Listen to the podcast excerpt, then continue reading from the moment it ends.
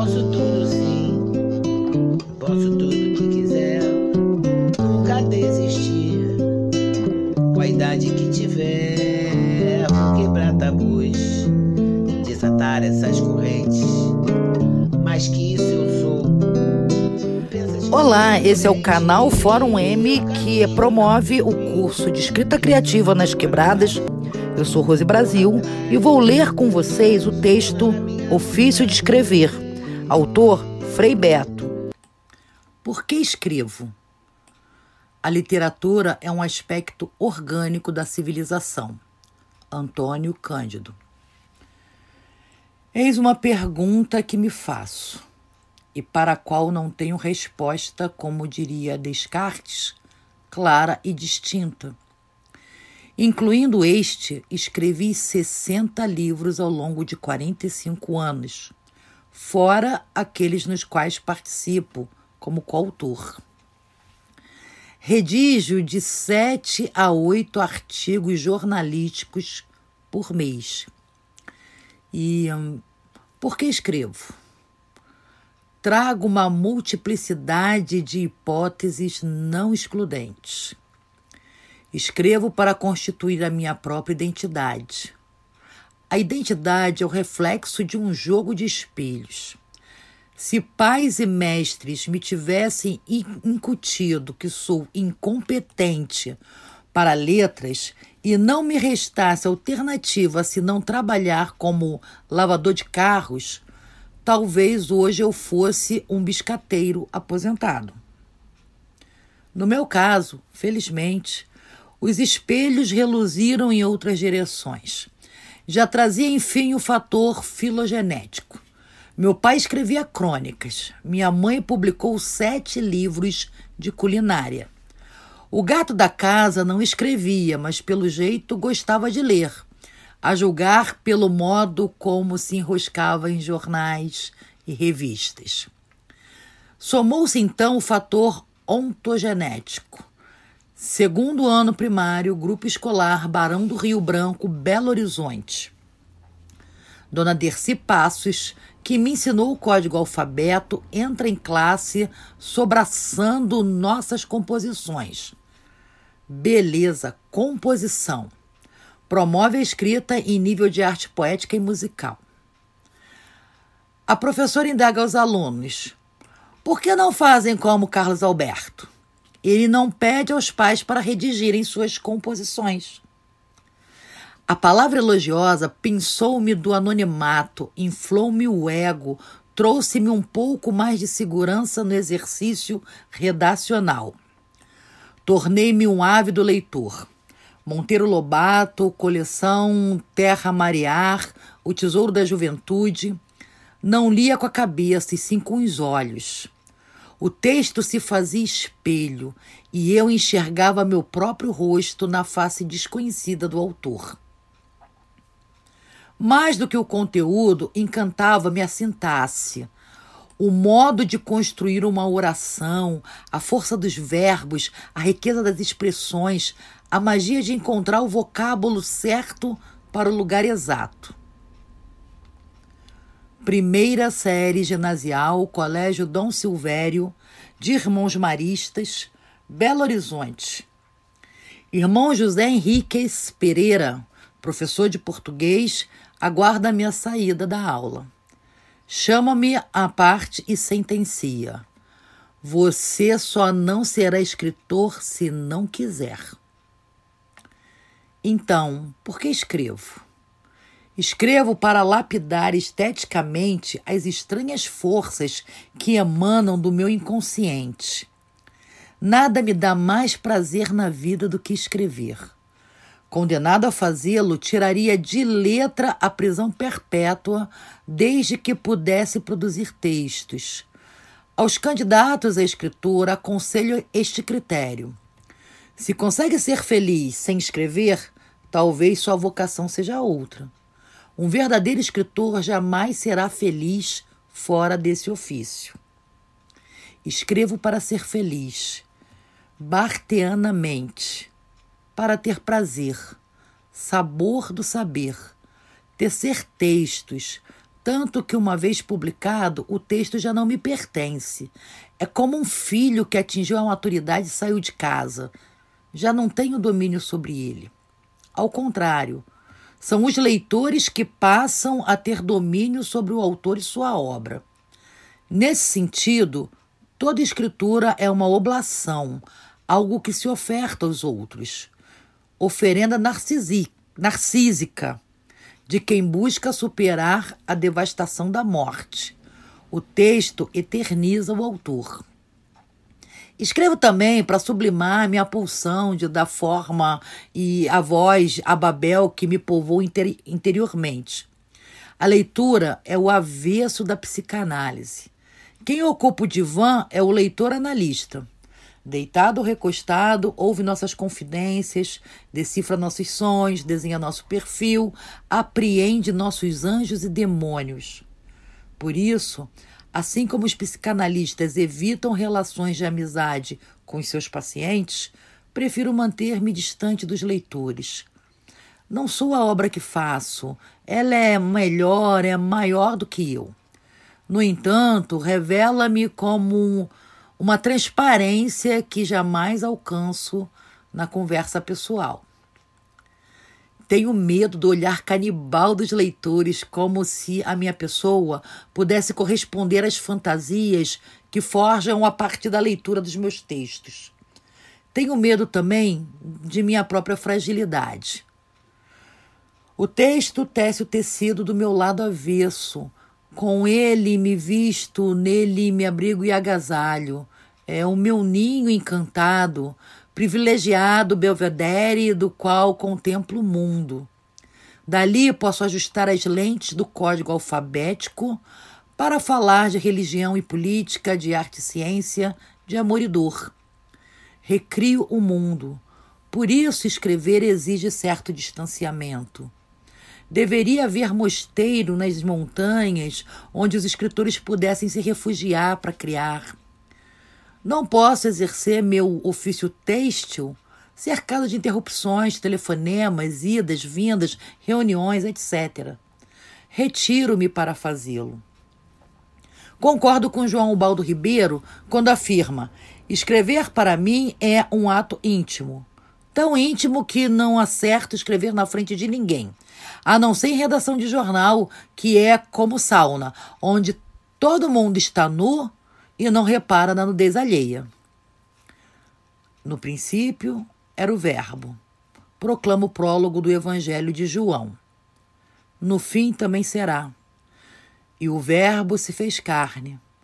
Na arte literária, a carne, a criatividade do autor, se faz verbo Instaura a palavra que organiza o caos.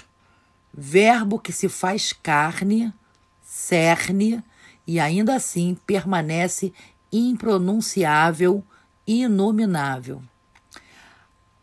A palavra lavra e semeia, mas seus frutos nunca são inteiramente palatáveis. Polissêmico, verbo é mistério. Escrevo por vaidade, confessava o poeta Augusto Frederico Schmid. Em geral, os escritores são insuportavelmente vaidosos. Tanto que chegam a criar academias literárias para se autoconcederem o título de imortais. Ali a maioria sobrevive às próprias obras. Qual autor que não atribui ao que escreve uma importância superlativa? Se o livro não vira best-seller e não é elogiado pela crítica, o autor culpa o editor, a distribuidora, o preconceito da mídia, as panelinhas literárias. Ora, alguém conhece uma obra de indiscutível valor literário, olvidada por ter sido impressa na gráfica do município de Caixa Prego? O que tem valor, cedo ou tarde se impõe. O que não tem, ainda que catapultado às alturas pelos novos e milionários recursos mercadológicos, não perdura. O bom texto é aquele que deixa saudade na boca da alma, vontade de lê-lo de novo. Todo texto, entretanto, depende do contexto. Por isso, dois leitores têm diferentes apreciações do mesmo livro. Cada um lê a partir do seu contexto. A cabeça pensa onde os pés pisam. O contexto fornece a ótica que penetra mais ou menos na riqueza do texto. Um alemão tem mais condição de desfrutar da leitura das obras de Goethe do que um brasileiro.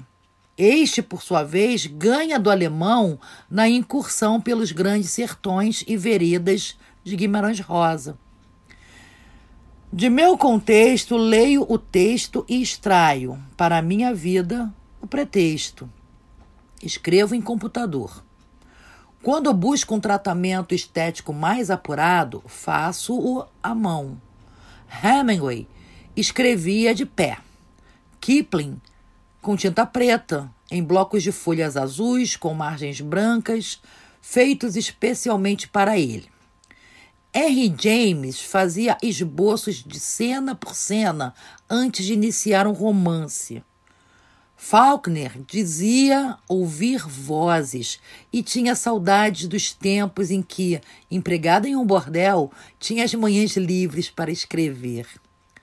Balzac tomava litros de café. Chekhov, entre um conto e outro, atendia pacientes em, em seu consultório médico. Dorothy Parker confessava: não consigo escrever cinco palavras sem que modifique sete. George Simenon reagia do mesmo modo. Corto tudo que for muito literário. Escrever é cortar palavras e modificar frases. Alexander Chekhov, irmão mais velho do famoso contista russo, também quis se tornar escritor e remetia seus originais ao irmão mais novo, Anton. Essas observações contidas nas cartas de Chekhov ao primogênito da família são imprescindíveis a quem pretende exercer o ofício de escrever. Abre aspas. Você dá muita ênfase à miuçalha. No entanto, você não nasceu para ser um escrevinhador subjetivo. Isso não é inato, e sim adquirido. Você tem um conto em que um jovem casal se beija, geme, chove no molhado durante todo o almoço. Nenhuma palavra sensata, mas tão somente uma beatitude. Você não escreveu para o leitor. Escreveu porque essa lenga-lenga lhe dá prazer. Descreva o almoço de que maneira eles comeram, o que comeram, como é a cozinha, como é vulgar o seu herói, satisfeito com sua felicidade indolente, como é vulgar sua heroína, como ela é ridícula em seu amor por esse ganso bem alimentado empanturrado, envolvido no guardanapo. Todos gostam de ver pessoas bem alimentadas e satisfeitas. Isso é verdade. Mas, para descrevê-las, não basta contar que elas falaram e quantas vezes se beijaram. É necessário algo mais. É necessário rejeitar aquela impressão particular que a felicidade açucarada causa nas pessoas não exacerbadas. A subjetividade é uma coisa horrível. Ela já é ruim só pelo fato de denunciar o pobre autor da cabeça aos pés. Fecha aspas Carta de 20 de fevereiro de 1883. Em minha opinião, as descrições da natureza devem ser apróprios. Lugares comuns do tipo: o sol poente ao se banhar nas ondas do mar que escurecia, inundava de ouro rubro e assim por diante. As andorinhas voando sobre a superfície da água chilreavam alegremente. Tais lugares comuns devem ser abandonados. Nas descrições da natureza, é necessário se apegar a detalhes minúsculos, agrupando-os de tal forma que, após a leitura, quando se fechar os olhos, surge um quadro. Por exemplo, você obterá uma noite de luar se escrever que no açude do moinho, um caco de garrafa quebrada cintilava como uma estrela, e a sombra negra de um cão ou de um lobo pôs-se a rodar como uma bola, etc. A natureza surgirá convida se você não tiver objeção em comparar seus fenômenos com as lições humanas, etc. Na esfera psicológica, também os detalhes. Que Deus lhe proteja dos lugares comuns. É melhor evitar a descrição do estado de espírito dos heróis. Procure fazer com que ele seja percebido através das ações das personagens. Não é necessário sair em busca de muitas personagens, como centro de gravidade. Deve haver duas, ele e ela. Carta de 10 de maio de 1886. Parece-me que os escritores não devem resolver questões com Deus, o pessimismo, etc. O papel do escritor é apenas retratar quem falou ou pensou a respeito de Deus ou do pessimismo, de que maneira e em que circunstâncias. O artista não deve ser o juiz de seus personagens, nem do que eles falam, mas apenas uma testemunha imparcial. Carta de 30 de maio de 1888. É preciso ficar escrevendo um conto durante uns cinco ou seis dias. E, quando se escreve, pensar nele o tempo todo. Depois, do contrário, você nunca poderá elaborar as frases. É preciso que cada frase permaneça no cérebro uns dois dias e seja lubrificada antes de se deitar no papel. Sei que os manuscritos de todos os verdadeiros mestres são borrados e riscados de cabo a rabo, são surrados, cobertos de remendos que, por sua vez, são riscados e empurcalhados. Carta de 13 de maio de 1890. Outro conselho: ao fazer a revisão, corte onde puder os atributos dos substantivos e dos verbos. Você coloca tantos atributos que a atenção do leitor dificilmente se orienta e ele se cansa. É compreensível quando escrevo: um homem se sentou no gramado. É compreensível porque é claro e não retém a atenção. Ao contrário, é ininteligível e pesado para o cérebro se eu escrever. Um homem alto, de peito estreito, de talhe médio, barba ruiva, sentou-se sem ruído, olhando ao redor, tímida e temerosamente. Isto não entra logo no cérebro e a literatura deve entrar imediatamente, num segundo. Carta de 3 de setembro de 1899. Embora me considere ainda um aprendiz de escritor, também tenho o hábito de ler e reler inúmeras vezes o que escrevi. Procuro cortar verbos auxiliares em expressões como estava pensando, ficou imaginando, era feliz. Prefiro pensava, imaginava, feliz. João, feliz, exclamou. Feliz, Maria partiu. Caço literalmente todos os gerúndios do texto, tudo que termina em ando, endo, indo, etc., pois acredito que isso amolece a escritura. E dou preferência ao verbo no infinitivo, quando ele guarda toda a sua força semântica, olhar, amanhecer, falar, agir, etc. E leio, leio muito, atento ao modo como os clássicos constroem suas orações. Enfim, escrevo para pagar contas. Livro dá dinheiro como loteria, para poucos. Nesse país de analfabetos, cujos alfabetizados não têm o hábito de leitura e onde há muito mais farmácias que livrarias, as pequenas tiragens editoriais encarecem o custo do produto. Aqui, viver de direitos autorais é privilégio de um Jorge Amado ou de um Paulo Coelho. Meu também, guardadas as proporções. Porque tenho muitos títulos destinados a diferentes segmentos de leitores e, como religioso celibatário, um custo de vida relativamente reduzido.